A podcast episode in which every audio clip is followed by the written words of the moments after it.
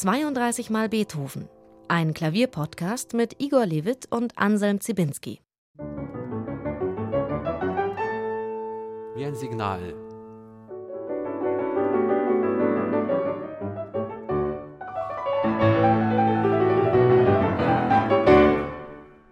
Hallo ihr Lieben, wir sind zurück. Nun die siebte Folge. Sie ist gewidmet der siebten Klaviersonate, Opus 10 Nummer 3 in D-Dur. Wie schon bei den beiden vorangegangenen Folgen sitzen wir in Berlin in Igor Lewitz Wohnzimmer. Igor zu meiner Linken am Flügel auf dem Klavierhocker, hinter ihm ein großformatiges Wandgemälde, eine Stadtszene gemalt von seinem tragisch früh verstorbenen Freund Hannes Malte Mahler. Falls ihr übrigens Lust hättet zu sehen, wie es da so aussieht, es gibt ein schönes kleines Video auf der Homepage von BR Classic, da könnt ihr euch das anschauen. Zurück zur Sonate. Opus 10 Nummer 3, die dritte Sonate dieser zweiten Gruppe von Beethovens Sonaten, hat eine besondere Bedeutung für Igor Levit, denn es gibt einen ausnehmend tiefsinnigen, langen, gewichtigen, bohrenden, langsamen Satz, largo e mesto, groß, traurig. Einer der ausdrucksstärksten Sätze, äh, Langsamsätze, aber Sätze überhaupt, die der junge Beethoven geschrieben hat. Igor sagt bei jeder sich bietenden Gelegenheit bis zur Hammerklaviersonate, also diese riesigen, gigantischen Sonate Opus 106, wesentlich später geschrieben, hat es dann eigentlich keinen so gewichtigen langsamen Satz mehr gegeben. Wir haben uns deswegen sofort entschlossen, mit diesem Satz einzusteigen und sprechen über das Largo e Mesto. Igor, über Opus 10 Nummer 3 kann man sehr viel sagen, aber ich glaube, wir sollten anfangen mit dem Satz, der dir so wahnsinnig viel bedeutet. Largo e mesto, groß und traurig, zu Deutsch hieße das ja. mal. Das ist einer, der in seiner Trauer, in seiner Schwärze, in seiner Langsamkeit, in seiner Radikalität, einer dieser Sätze, die so exemplarisch dafür steht, was wir in einer anderen Folge besprochen hatten, nämlich Beethoven, der ungefragt mit aller Gewalt einfach in dich hineingreift und dir wehtut.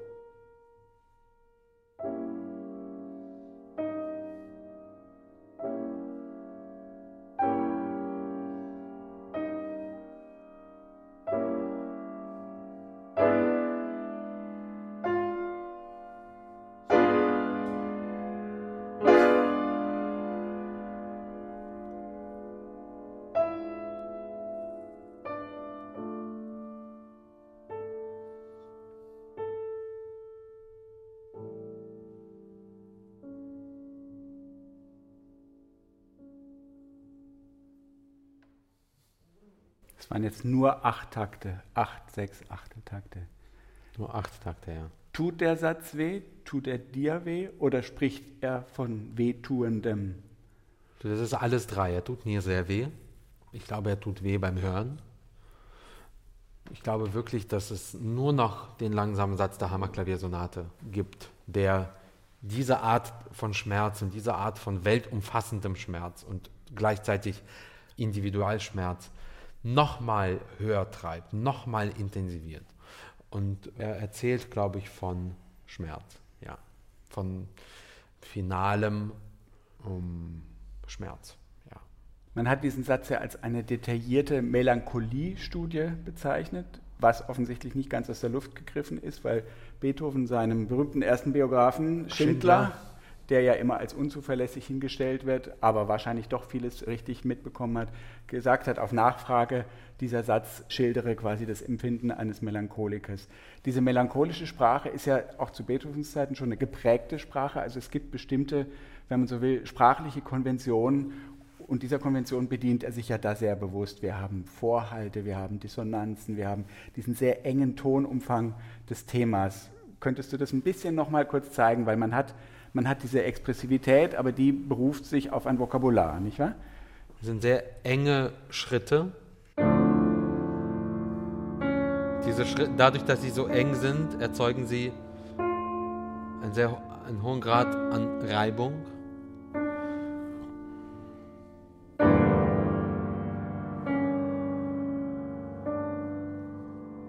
Der Satz ist sehr choral geschrieben, viele Stimmen, wieder Reibung, sehr viele Sekundschritte.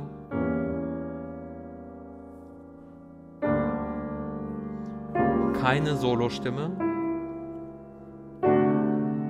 volle Akkorde und plötzlich totale Einsamkeit.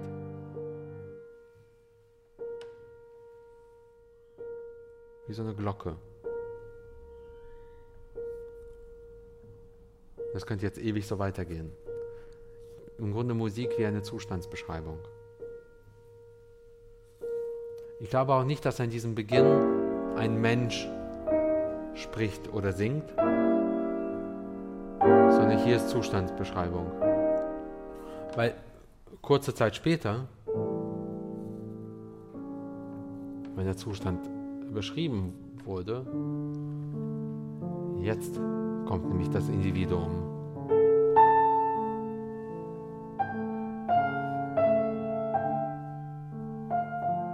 Zum ersten Mal.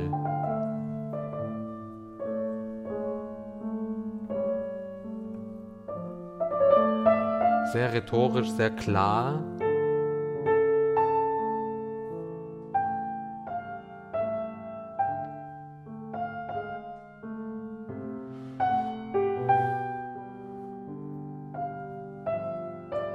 immer offen, nie verdeckt. Und jetzt kommt so etwas wie Hoffnung rein.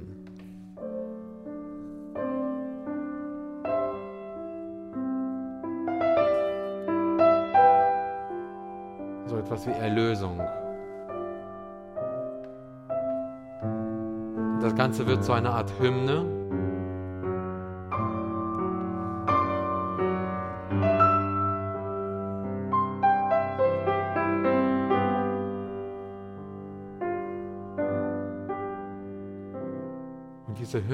Stürzt ab in totale, ins Aufgeben. Woran erinnert dieser Vorhaltsakkord? An den Tristan-Akkord. Wie eine, wie, wie eine verzweifelte Form von Aufgeben wie eine wirklich verzweifelte Form von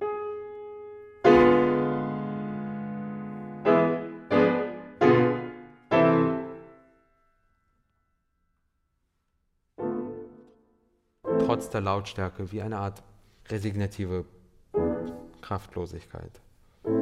Also ich glaube, dass der Satz Melancholie und Schmerz zeigt und einfach wirklich wehtut wie kaum ein anderer.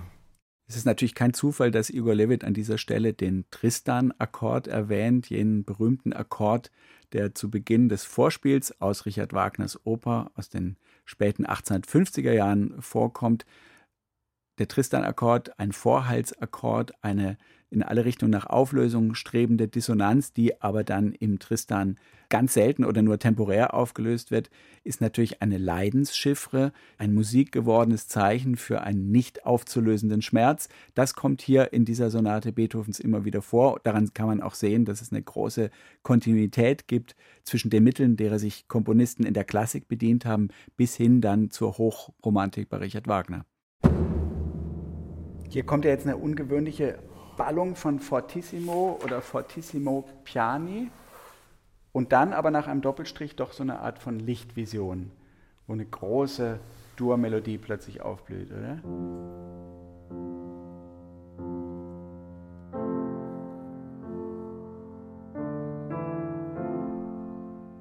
Es wird ein Männerchor singen.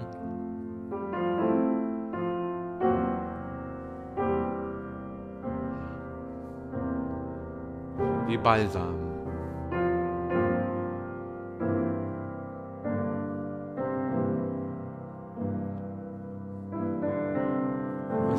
ein Moment der, des Friedens, der durchbrochen wird von Stichen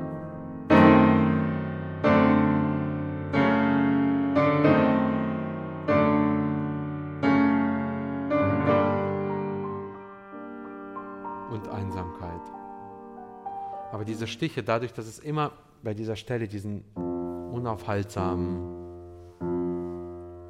Puls gibt, das hat so etwas Unerbittliches. Das, das, das, ist eine Unerbittlichkeit, die wehtut. Ja.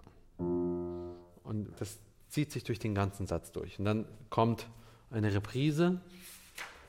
Diese Reprise wird noch schwärzer, weil Beethoven die Akkorde auffüllt. Haben wir am Anfang einen sehr langen Akkord gehabt, und eine, und eine Einzelmelodie darüber, haben wir in der Reprise eine Auffüllung dessen.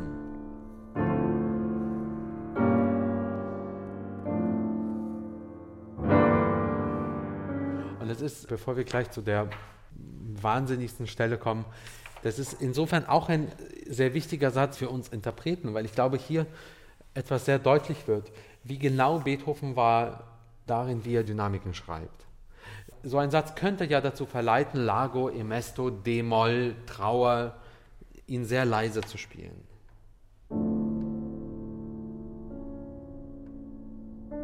Und würde man das Stück nicht kennen, ich meine, es macht Sinn. Man könnte das machen. Aber Beethoven schreibt an so wenigen Stellen und dann so bewusst pianissimo, aber ansonsten kein einziges Mal. Das ist ein Aperto, ein offenes, dramatisches, tragisches Piano. Gibt da dieses Paradox eines objektiven Schmerzes, hat man den Eindruck, oder? Ja, und eines umso schlimmer universellen, menschheitsverbindenden Schmerzes. Ja. Und dann kommt am Ende ein dramatischer, vulkanesker Ausbruch.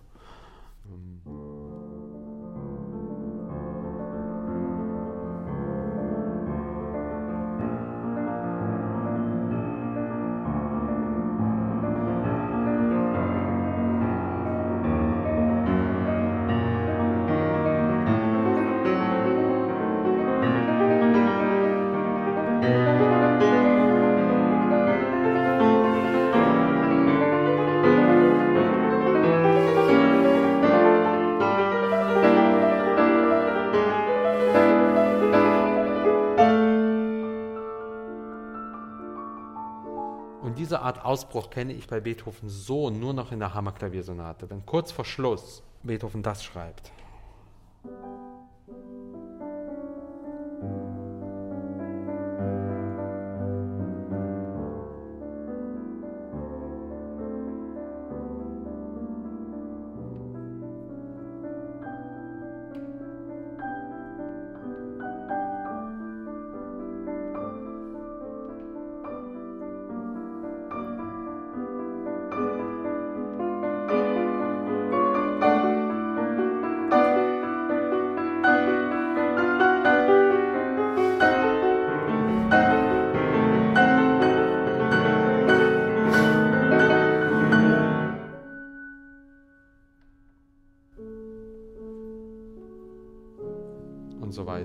Hier ist er noch schärfer, weil einzeltöniger, schriller, aber eben nicht weniger schmerzhaft. Also, wie gesagt, der Satz. Mit der Hammerklaviersonate sind wir über 20 Jahre vorausgeeilt. Über 20 Jahre vorausgeeilt, ja.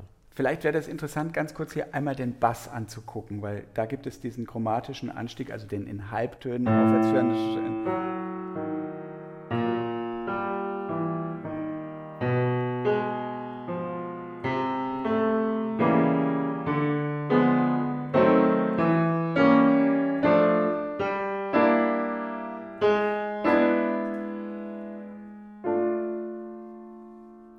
kommt von S-Moll, also von einer der schwärzesten, abgelegensten Tonarten, mit denen übrigens Christus am Ölberg beginnt. Also man weiß, von welchem Leiden hier in etwa die Rede sein wird.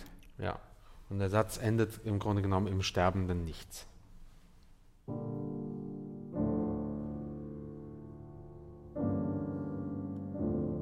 Im Pianissimo.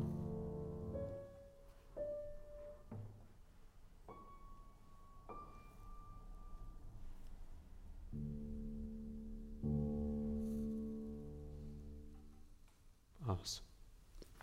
Was kann in einer Sonate nach einer solchen Nacht eigentlich kommen? Erlösung.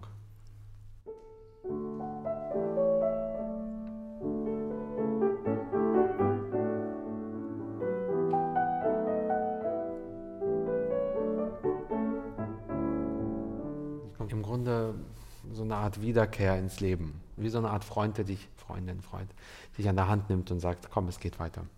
Der bringt ihn dann ja oder sie auch ganz schnell wieder in relativ jugendliche Stimmungen. Siehe In Trio, ganz oder? schön schalkhafte Nasenlangziehen-Stimmung.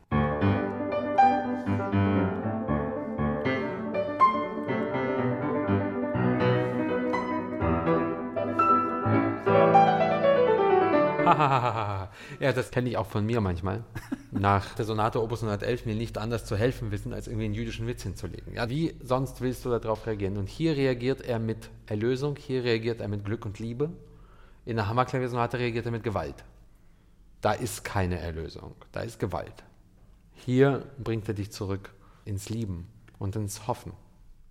Ihr Lieben, ihr seid vielleicht auch keine Fans von Fußnoten, wo man stundenlang in ein Buch blättern muss, bis man die nötigen Erläuterungen findet. Zwei kleine Fußnoten würde ich hier einfügen. Die Sonate Opus 111, die berühmte letzte Sonate Beethovens, die Sonate, über die Thomas Mann in Dr. Faustus geschrieben hat. Warum gibt es da nur zwei Sätze?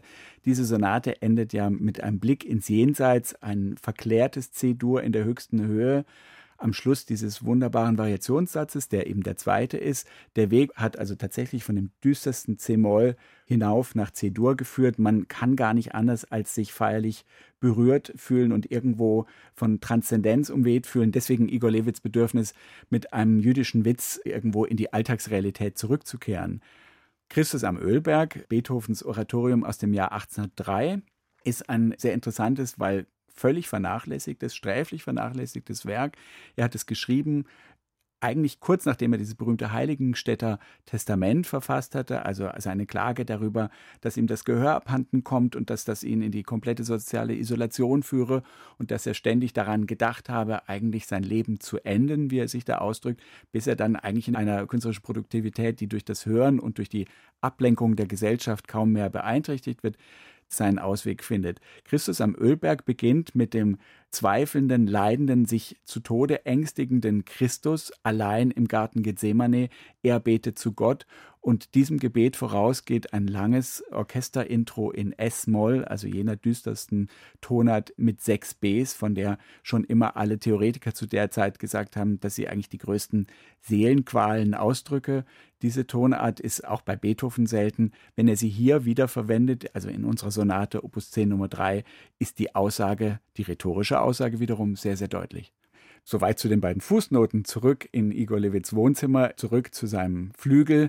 Wir sprachen anschließend tatsächlich über den vierten Satz, nämlich die Rückkehr ins Leben, wenn ihr wollt, und danach über den ersten Satz, den Kopfsatz Presto. Wenn der dritte Satz endet, ähm, und plötzlich erscheint ein Gesicht und sagt, Hallo.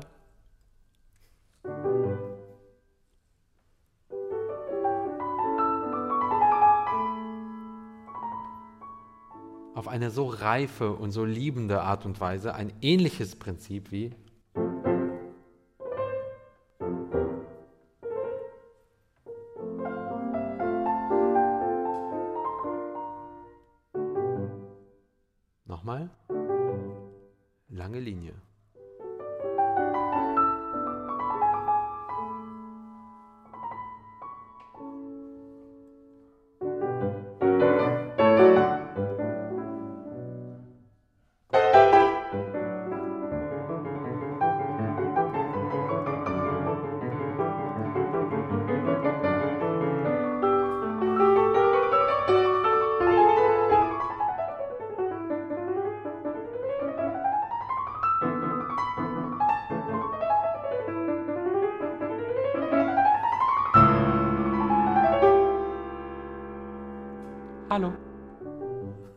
Also so die ganze Zeit. Es ist einfach das, das pure Leben, das pure Glück, das hier sich Bahn bricht und einfach nur noch spielt. Wie ein Versteckspiel um das Thema hat William Kinderman, der wunderbare amerikanische Musikologe, gesagt, seit dieser Beginn dieses mhm. Satzes. Also was da auftaucht, ist ja nie so wirklich eine ganz konkrete, Nein. abgeschlossene Gestalt, Nein. sondern ein ständiges Kristallisieren ja. von kurzen Elementen. Das ist ein Spiel. Ja. Ich muss persönlich gestehen, wenn ich diesen Satz im Auto höre, irgendwie auf CD oder Streaming, dann muss ich an die Seite fahren, weil das ist einfach so aufregend, was ja. da passiert. Das ist mit einer meiner drei, vier, fünf Lieblingssätze in diesen ganzen 32 Sonaten. Aber viel heiterer geht es kaum, oder? Viel heiterer geht es kaum. Und wir gehen jetzt mal davon aus, wir, wir wissen, dass nach dem ersten Satz der zweite folgen wird. Natürlich ist der erste Satz auch heiter.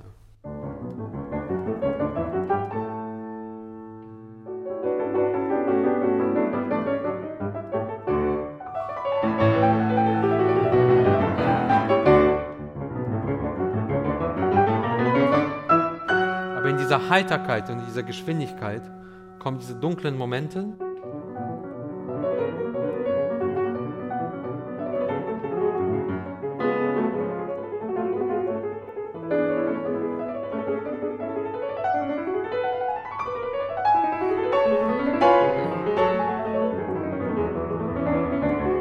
Also er ist einfach schnell, aber er ist gleichzeitig auch unerbittlich. Und ich glaube schon, dass dieser Satz in seiner Unerbittlichkeit in seiner Geschwindigkeit ein Glück vortäuschender Expresszug in die Hölle ist. So. Also so fühlt er sich für mich an. Da ist nichts wirklich Glückliches. Da braut sich was zusammen.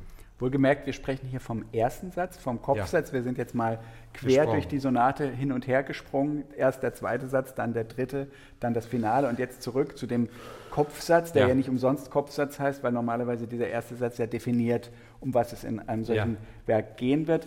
Presto, sehr lang, alla breve, wirklich enorm schnell. Ja. Und gemeinhin gilt er als ein Beispiel dafür, wie Beethoven aus nichts sehr viel macht. Denn ja. die Motivbestandteile sind lapidarer, kaum, kaum vorstellbar. vorstellbar. Vielleicht kannst du mal kurz die Zellen sozusagen identifizieren, damit man weiß, wie sich das eigentlich die erste, Naja, die wichtigste Zelle ist einfach eine Art, kann man das auch Rakete nennen?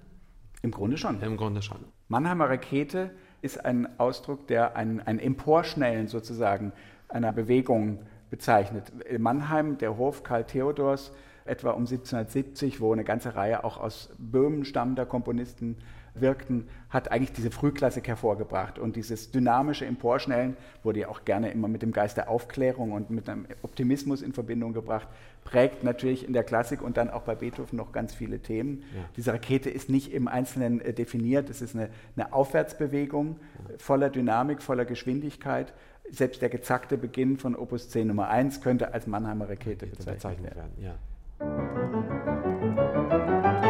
Also im Grunde. Wobei, da, da, bam, die ersten vier Töne ja fast noch entscheidend sind. Klar, aber es ist jetzt nicht so spannend. Es ist jetzt nicht.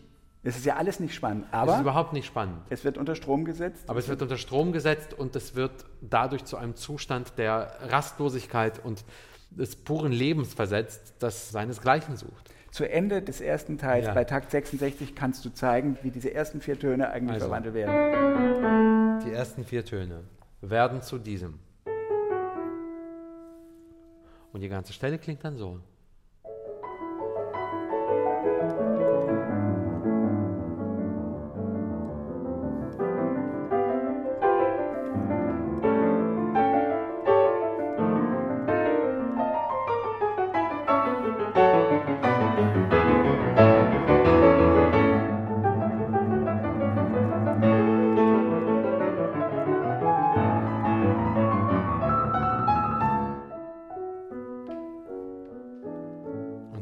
Dann kommt es nochmal.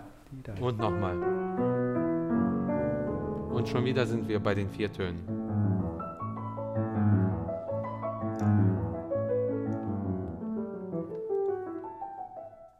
Und wir erreichen zum ersten Mal das D-Moll, das im zweiten Satz kommt.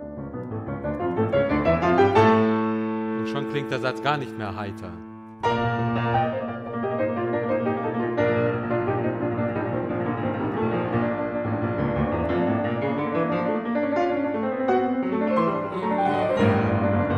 Meine ich, das ist wild. aber es ist nicht heiter. Was wir in der linken Hand hören, ist jetzt immer wieder genau dieses Mannheimer Raketenmotiv. Genau. Und nochmal.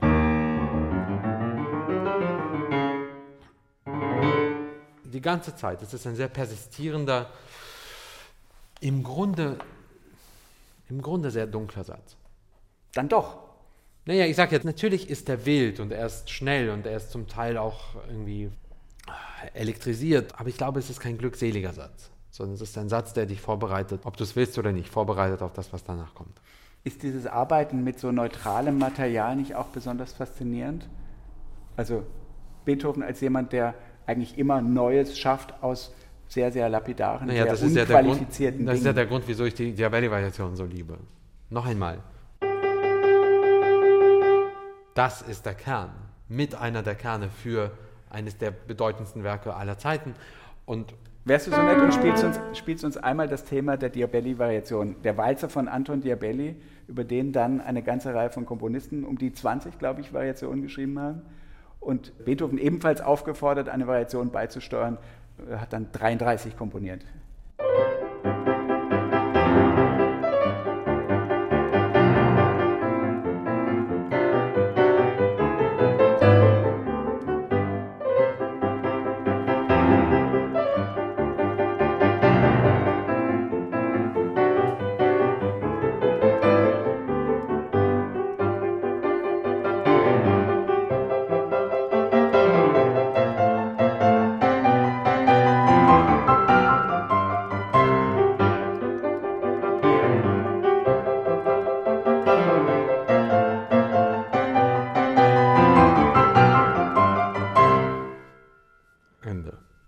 Die Jukebox Igor. Ich kann ihn alles bitten zu spielen und er macht es. Try me. Dann kommt gleich in, in der Diabelli-Variation eine Marsch-Variation, die genau, auf also wir, wir, genau. Also wenn wir die Ton- jetzt besprechen, ist der Podcast vier Stunden lang. Aber ich will nur damit sagen, dieses, dieses Erleben als Musiker da zu sitzen und zu merken, hey, warte mal, das reicht ihm, um einen der beseeltesten und aberwitzigsten Sätze zu schreiben, die man sich vorstellen kann. Das ist schon ziemlich niederschmetternd irgendwie. Ich kann es nicht. Aber man redet ja viel davon, dass Beethoven so ein Utopist war, dass er quasi ein Idealist war, Ja. dass er von Freude, von Friede, von besseren Welten gesprochen hat. Die Vision der fünften Sinfonie, die Vision der Eroika, das Prometheische. Aber ist nicht das Utopische auch, dass man ganz weniges nehmen kann und daraus ganze Welten Ja, schaffen kann? das und diese Welten sind ja. gut und diese Welten sind lebenswert. Und Gut, so ich glaube, in diesem Stück ist die Welt nicht gut, aber ja, das ist das Utopische, es ist das Geniale bei ihm. Selbst im ersten Satz sind die Welten nicht gut. Ich glaube, in diesem ersten Satz ist die Welt nicht gut, nein. Ist das nicht auch ein Riesenspiel, ein Übermut, ein Beherrschen aller pianistischen glaube, Möglichkeiten? Fin- ja, aber ich glaube, dieser Satz ist Spiel und Übermut, aber es ist nicht glückselig wie das Finale, sondern es ist, glaube ich, ziemlich brutal. Und das zieht dich runter. Also wie gesagt, ich kann nicht, wenn ich wollen würde, ich kann nicht den zweiten Satz wegdenken, der nach dem ersten kommt. Und das heißt, ich gehe mit diesem zweiten Satz im Kopf in den ersten und das macht was mit mir. Ihr Lieben, wir sehen betroffen den Vorhang zu und alle Fragen offen. Das Und ist wir- Igor, Und das ist Anselm und wir freuen uns sehr auf die nächste Folge. die Pathetik, Opus 13. Ein echtes Highlight. Genau. Vielleicht noch ein kleiner Hinweis. Die Diabelli-Variation Beethovens Opus 120 hat Igor Levit ebenfalls auf CD eingespielt. Sie erschien 2015 im Rahmen eines größeren Sets, das drei große Variationswerke enthielt, neben den erwähnten Diabellis. Die Goldberg-Variation von Bach und Friedrich Schewskis zyklopische Variation über The People United Will Never Be Defeated, das chilenische Revolutionslied. Friedrich Schewski, der amerikanische Komponist, der eine in vielerlei Hinsicht eine Vorbildfunktion für Igor Levit hat. Er ist auch ein hervorragender Pianist, Jahrgang 1935. Wir sprechen immer mal wieder von ihm. Wenn ihr Fragen oder Kommentare habt, dann freuen sich Igor Levit und auch ich, Anselm Zibinski, über eure Zuschriften an 32xbeethoven.br.de. 32xbeethoven.br.de. 32 mal Beethoven ist eine Produktion von BR Klassik.